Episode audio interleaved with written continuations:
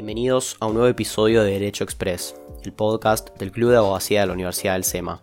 Hoy nos acompaña la doctora Jennifer Alfaro Borges, profesora en Derecho Comercial, Comercio Internacional y Arbitraje Internacional, tanto en grado como en posgrado en la Universidad de la República en Uruguay, como así también en centros de estudio en el extranjero.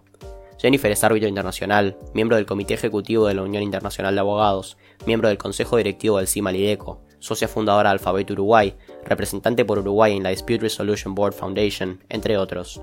En esta entrevista, Jennifer nos comparte su visión sobre el arbitraje internacional como medio alternativo de resolución de conflictos, cuál es la situación del arbitraje en la región, cuáles son los desafíos, las ventajas y las desventajas del arbitraje, entre otros temas.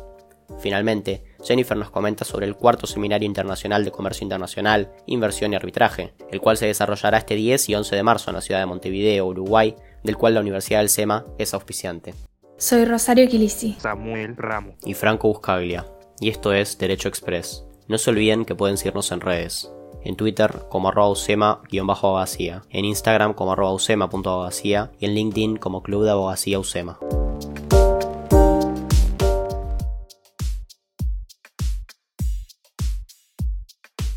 El arbitraje como medio alternativo de resolución de conflictos sigue tomando fuerza a nivel mundial posicionándose como uno de los métodos más elegidos para la resolución de controversias en el ámbito de las inversiones internacionales, como así también en lo que hace el comercio internacional, debido a ciertas ventajas que presenta, como la celeridad en la resolución del conflicto, o así también el expertise o especialidad que tienen los árbitros, entre otras ventajas. Jennifer, ¿podrías explicarnos cuál es la situación regional con respecto al arbitraje y también, en el sentido de lo que mencioné con anterioridad, ahondar en las ventajas del mismo?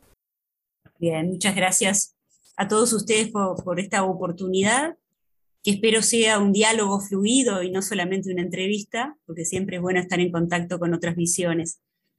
Em, sí, tengamos presente que la experiencia regional en arbitraje es muy diversa. Tenemos países como Chile, como Perú, si vamos a Latinoamérica, incluso Colombia, con un desarrollo mucho más importante y expandido a muchas áreas del arbitraje no solamente internacional, sino también doméstico. Y después tenemos realidades, Brasil también, Brasil tiene, ha cumplido 25 años la ley de arbitraje brasileña y tienen una profusa experiencia, muy importante, de relevancia en cuanto a los casos y en cuanto a la diversidad de áreas. Incluso en un área, nosotros hemos realizado eventos a propósito del tema, que es muy importante para la Argentina, para el Brasil, para Paraguay y para Uruguay, no solo para estos, pero preponderante, como es el arbitraje en agronegocios. Eh, ¿Qué pasa con Argentina? ¿Qué pasa con Uruguay? Bueno, más allá de que por supuesto que el mecanismo tiene más años, recién del del 2008, tanto Argentina como Uruguay, desde julio del 2008, tenemos la primera ley de arbitraje comercial internacional. Ustedes recordarán que tenemos que diferenciar en términos generales el arbitraje de inversión del arbitraje comercial internacional y en el ámbito doméstico en diferentes áreas. Eh, por supuesto que Argentina mm, siempre está asociado a grandes crisis económicas y Uruguay con otras, otras facetas, otros, otras causas, pero en definitiva también ha tenido mucha experiencia en lo que es arbitraje de inversión, es decir, reclamos contra el Estado argentino, el Estado uruguayo o empresas estatales la realidad en arbitraje comercial internacional, que puede tener como parte a un Estado, pero preponderantemente tiene como partes a particulares, inversores, empresarios. Eh, en nuestros países es una realidad que podemos decir rioplatense, es más tranquila, es menos profusa.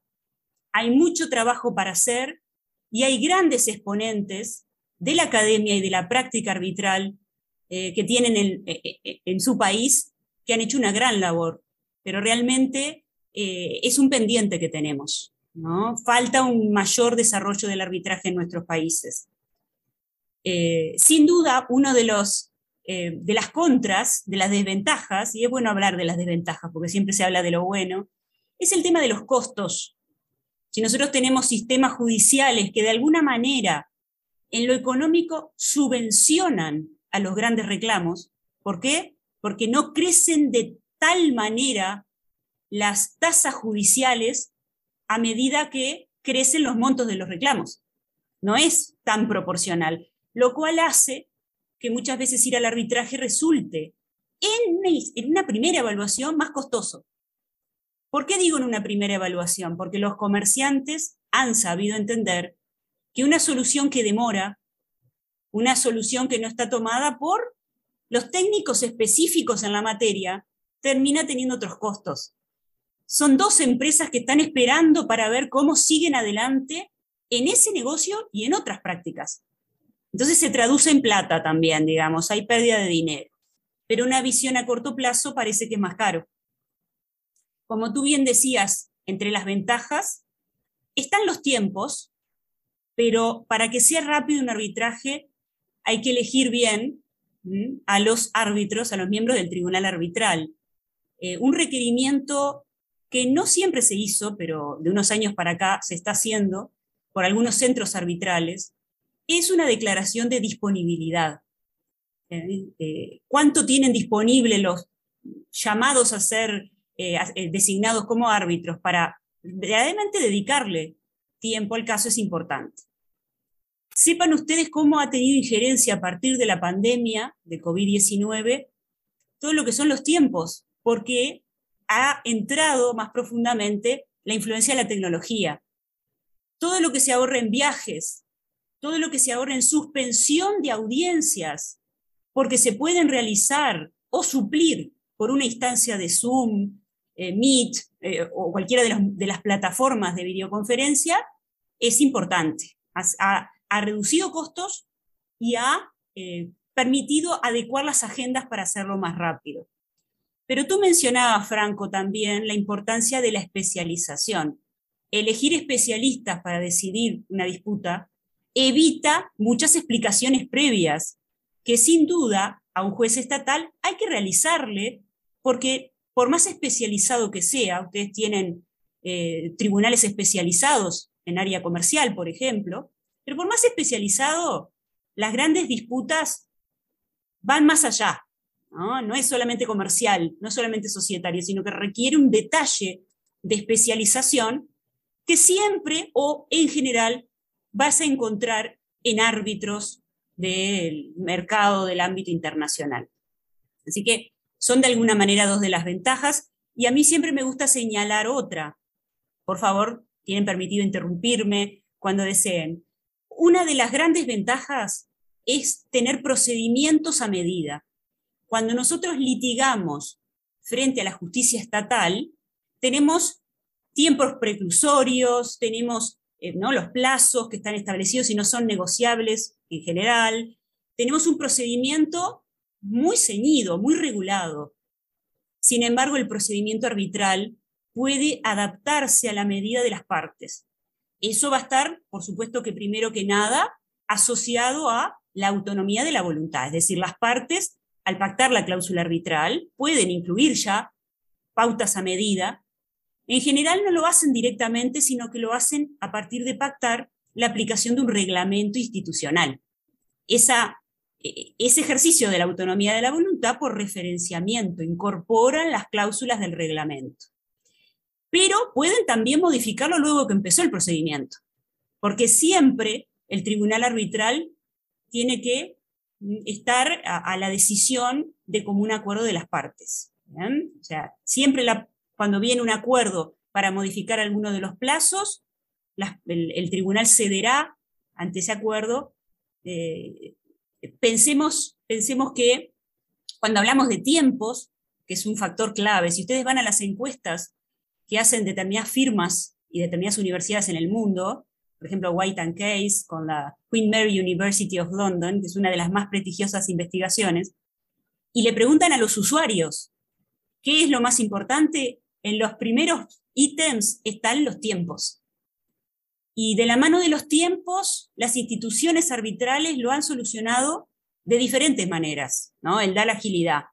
Una es esto, asegurarse de que hayan árbitros eficientes, eh, disponibles, de auxiliar a las partes en cumplir las etapas de forma rápida, y otra ha sido la de crear procedimientos abreviados, expeditivos, ¿bien? que entre otras cosas pueden incluso prescindir de la audiencia. Nosotros tenemos de este lado del mundo el litigio ¿no? con estadios, etapas que muchas veces resultan inútiles en cuanto a producir resultados. ¿Cuántas veces un abogado se ha enfrentado a cumplir una instancia de conciliación previa, lo llamamos en nuestro país, mediación obligatoria, y no estoy diciendo nada en contra de la mediación, sino muchas veces lo que lleva que las partes vayan a esas instancias sin voluntad de negociar, con lo cual se vuelve una obligación más, una formalidad, y pierde lo valioso de esos mecanismos autocompositivos eh, que realmente muy destacables y muy apropiados para determinados conflictos. Entonces, el, el no tener un procedimiento encorsetado para las partes es muy valioso y está permitido en el arbitraje. Así que, de alguna manera, son algunas de las ventajas que hay que destacar. Perfecto, Jennifer. Bueno, muy clara, muy clara en, todas estas ventajas y beneficios que nosotros también fuimos estudiando a lo largo de, hemos tomado seminarios de arbitraje internacional. Como estudiantes de Derecho de Información y bueno, futuros profesionales, entendemos que es muy importante la herramienta del arbitraje para formar un perfil internacional, un abogado internacional. Dicho esto, una de las preguntas frecuentes que tenemos es en cuanto a los roles del tribunal arbitral y cuál es el funcionamiento de, estos roles que, como bien lo mencionaste, tienen que ser especializados. Sí, por supuesto también es algo que tenemos que aprender desde nuestra región del mundo. Un árbitro no es solamente un especialista en determinada área del derecho de fondo. No es un comercialista, un civilista, ¿verdad? Y así sigo con todas las ramas y subramas del derecho, sino que además, porque sin duda es muy valioso, además requiere de una formación arbitral. El manejar un caso, que es lo que además da garantías de que la decisión adoptada sea válida y ejecutable. Válida, es decir, intentar y hacer ejercer la labor de manera tal de que no sea atacable por acciones de anulación. Siempre la acción puede llegar, pero que esté de alguna manera protegido por una buena conducción del procedimiento arbitral. ¿Y ejecutable? Porque por supuesto que sí, el condenado no cumple voluntariamente con aquello que dispone el laudo arbitral, bueno, se deberá llevar ante la justicia, que puede ser la justicia, el Poder Judicial, el sistema de cortes estatales del país sede u otro, de cualquier estado donde existan, por ejemplo, bienes para hacer efectiva esa condena, si es una condena dineraria, donde la parte condenada funciona, es decir, parte del expertise de un árbitro es, dentro de lo posible, ya mirar los posibles estados involucrados en el conflicto, no solamente del punto de vista normativo estrictamente, o sea, del derecho aplicable al fondo y el derecho aplicable a la forma, sino además de ser posible, dónde va a ser o dónde posiblemente sea ejecutado. Porque existe, por supuesto, eh, lo que son los límites del orden público internacional y los límites de la arbitrabilidad, lo que es arbitrable en una jurisdicción no puede, puede no serlo en otra. Entonces, precaver esas situaciones es importante. No significa que un árbitro especialista todo lo pueda, pero es parte de lo que se intenta lograr.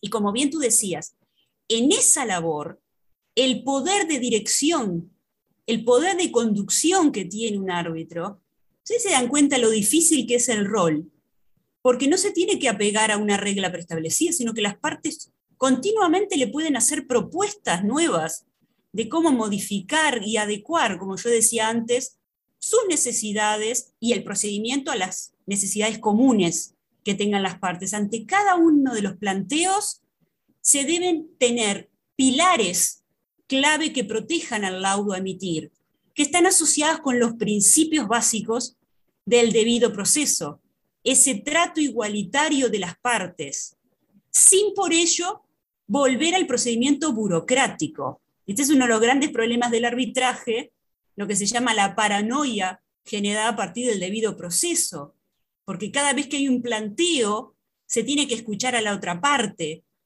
pero si hay una negativa, el digamos la verdad, confesemos que el miedo del tribunal es que ejerciendo la toma de decisiones, cuando tiene que definir un tema y no hay acuerdo, el gran miedo es pasarse el límite de lo que está permitido a su función y generar una causal de anulación. O sea que tiene que manejar con mucho cuidado. Ustedes saben que es bien posible un árbitro único, pero sin duda es muy valioso cuando es un tribunal colegiado en el cual distintos miembros con experiencia pueden compartir reflexiones y eh, más allá de que el presidente siempre tiene un rol guía, ¿verdad? Eh, tiene un rol procesal en lo eh, diferente, el trabajo en equipo del tribunal es muy rico. Buenas tardes, doctora. Una de las preguntas que surgió con respecto a esto es, para un estudiante de Derecho interesado en el arbitraje, ¿cómo describiría la secuencia de pensamientos que la llevan a decidir un determinado curso de acción en el arbitraje, a fin de que éste salga de la manera que usted busca? Bien, o sea, estamos hablando de lo que las partes tienen que hacer con sus asesores, ¿verdad? Los abogados de parte. Sí. Bueno, usted eh, sabe que es una mezcla, ¿no? La tradición anglosajona tiene otras técnicas para litigar y viene muy bien, Samuel, de la mano de tu pregunta. Porque por supuesto que una gran, una habilidad de comunicación de los abogados, ya sea por escrito, ya sea verbalmente en las audiencias, para comunicar muy bien su caso, teniendo presente además que no rige, esto está muy discutido, ya te lo digo entre paréntesis, pero no rige lo que es el principio de, eh, de conocimiento del derecho, puedo usar un latinazgo, pero lo voy a dejar de lado, de conocimiento del derecho por parte del tribunal. Es decir, cuando estamos en el ámbito internacional, debo expresamente invocar las normas que quiero aplicar para dar oportunidad a la contraparte de que se defienda. No son solamente los hechos, sino que hay que manejar las normas jurídicas. Y el tribunal, si decide sacar bajo la manga, vamos a decir, poner sobre la mesa una norma jurídica, cualquier ley de cualquier jurisdicción, que no ha sido puesta en debate por las partes, porque en un caso complejo internacional puede suceder, eh, esto está muy discutido y ha sido objeto de muchas eh, reuniones, eh, eventos. Debe decirlo expresamente a las partes para que puedan debatir, ejercer su derecho de defensa sobre la norma aplicable. No puede simplemente en el laudo final el tribunal decir que la parte reclamante y la parte demandada no invocaron determinada norma jurídica pero como resulta aplicable, lo lleva a una solución determinada. Díganme si lo transmití correctamente, sino que expresamente tiene que dar la oportunidad de defensa incluso sobre normas jurídicas. Ustedes saben que en legislaciones civilistas, en nuestra tradición jurídica, eso no ocurre a nivel interno, porque puede perfectamente el tribunal e incluso puede la parte no invocar determinada norma porque el principio es que el tribunal lo conoce, que el tribunal conoce el derecho. Esa es una gran dificultad, si me preguntás, Samuel, para los litigantes. El tener que debatir también sobre la norma sustancial aplicable al caso. Pero además, se ha desarrollado en lo que es eh, el litigio arbitral, para decirlo con alguna terminología, eh, la importancia de las pericias. No solo hablo de las pericias eh, digamos, propiamente para defender el caso, sino para construir cada una de las acciones. Quiero decir, para redactar la demanda, para redactar la contestación, para actuar en el juicio, las partes deben estar munidas de asesoramiento especializado en, la, el área técnica del litigio involucrado.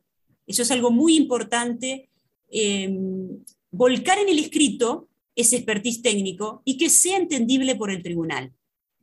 Los abogados, a través de los escritos y las presentaciones orales, no tienen que buscar lucirse, sino que tienen que, dígame si la expresión se, conoce y se entiende, sino que tienen que buscar transmitir la posición, los argumentos, la evidencia del caso que su cliente quiere plantear.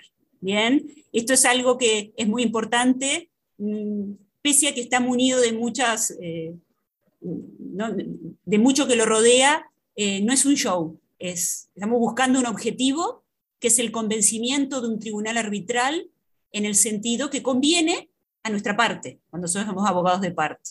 Entonces hay que tener presente todo esto, el ser eficiente en la comunicación, el saber em, hablar en un idioma que el tribunal entienda, eso es muy importante, y tener en cuenta lo, las posibles implicancias del derecho aplicable al caso. Bueno, por último, sabemos que prontamente, como, como, lo mencionó Franco, va a realizarse el próximo seminario de Comercio Internacional, Inversión y Arbitraje. Quisiéramos saber un poco sobre cuál va a ser el panel que lo integra y la exposición que, que se va a realizar. Sí, es un seminario. Tenemos el 9, el Seminario Internacional de Mediación. 10 y 11, el Seminario Internacional de Arbitraje. Ya el de arbitraje es la cuarta edición y nos honran con su participación expositores de todo el mundo. Em, este año es en modalidad híbrida, así que es un nuevo desafío. Tenemos dos conferencias, una de un expositor, eh, no voy a indicar los nombres por cuestiones de tiempo, voy a hacer meras resumidas referencias. Em, profesor, un expositor suizo, mm, que va a hablar sobre los nuevos desafíos y todo lo que vino con las modificaciones del reglamento suizo de arbitraje, recibido además por un prestigioso árbitro de España. Otra conferencia el segundo día de un líder del arbitraje en todo lo que es África y Medio Oriente que concede en el Cairo y recibido por una prestigiosa árbitro de Italia. Me gusta indicar los países para que vean el gran panorama que vamos a ver en el seminario. Y luego tenemos paneles con los mejores expositores, árbitros de gran práctica que sin duda de Uruguay, pero también de España, de Chile, de Brasil, de Argentina, de Costa Rica, de Colombia, de Venezuela, de México, de Ecuador, bien de Washington, D.C. Mm, si no me equivoco, no he dejado ningún país, pero siempre eh, Perú creo que no lo había mencionado. O sea, es muy importante la participación que todos los años nos acompañan. Y los temas, eh, temas muy desafiantes. Por ejemplo, lo nuevo sobre el deber de revelación. Ustedes sabrán que el deber de revelación es clave para garantizar lo que es la imparcialidad e independencia de los árbitros, un deber que se mantiene durante todo el proceso, el procedimiento arbitral. Eh, lo que es el proceso de designación de árbitros. Podemos establecer límites al número de casos por árbitro. Algunos centros arbitrales lo están debatiendo y lo están incluyendo en sus reglas. La obligación de un árbitro de aceptar de no estar eligiendo, sino someterse a la designación de la institución arbitral si de esta ha provenido la misma. Vamos a hablar sobre inversión extranjera, conceptos importantes, jurisprudencia reciente. Vamos a hablar de algo que mencioné, que es la celeridad en el arbitraje, el procedimiento abreviado, expeditivo. Tenemos un panel maravilloso de procesalistas y de jueces, jueces españoles, uruguayos, brasileños, que van a hablar sobre el vínculo entre justicia estatal y arbitraje, que es esencial. Vamos a hablar de arbitraje de construcción infraestructura y tenemos expositores de primera línea mundial que vienen de distintas jurisdicciones a tratar este tema también. Y finalizamos con lo que es el arbitraje en materia de seguros. Tenemos expositores de Uruguay, de Chile, de Brasil, sé que realmente eh, de Perú también. Eh, estamos encantados con el evento, el evento se basa fundamentalmente en la gran participación y esta dedicación que realizan estos expositores que gran parte de ellos incluso este año con todos los desafíos vienen presencialmente a Uruguay a compartir con nosotros estas experiencias y estos conocimientos que tienen. Y debo destacar también, más en este ámbito con jóvenes, que no sería posible sin el gran aporte de los voluntarios. Cada año tenemos voluntarios que son estudiantes universitarios, así que esto es, de mucho orgullo para nosotros el, el, aporte de los voluntarios, así que no quería perder la oportunidad de también destacarlo.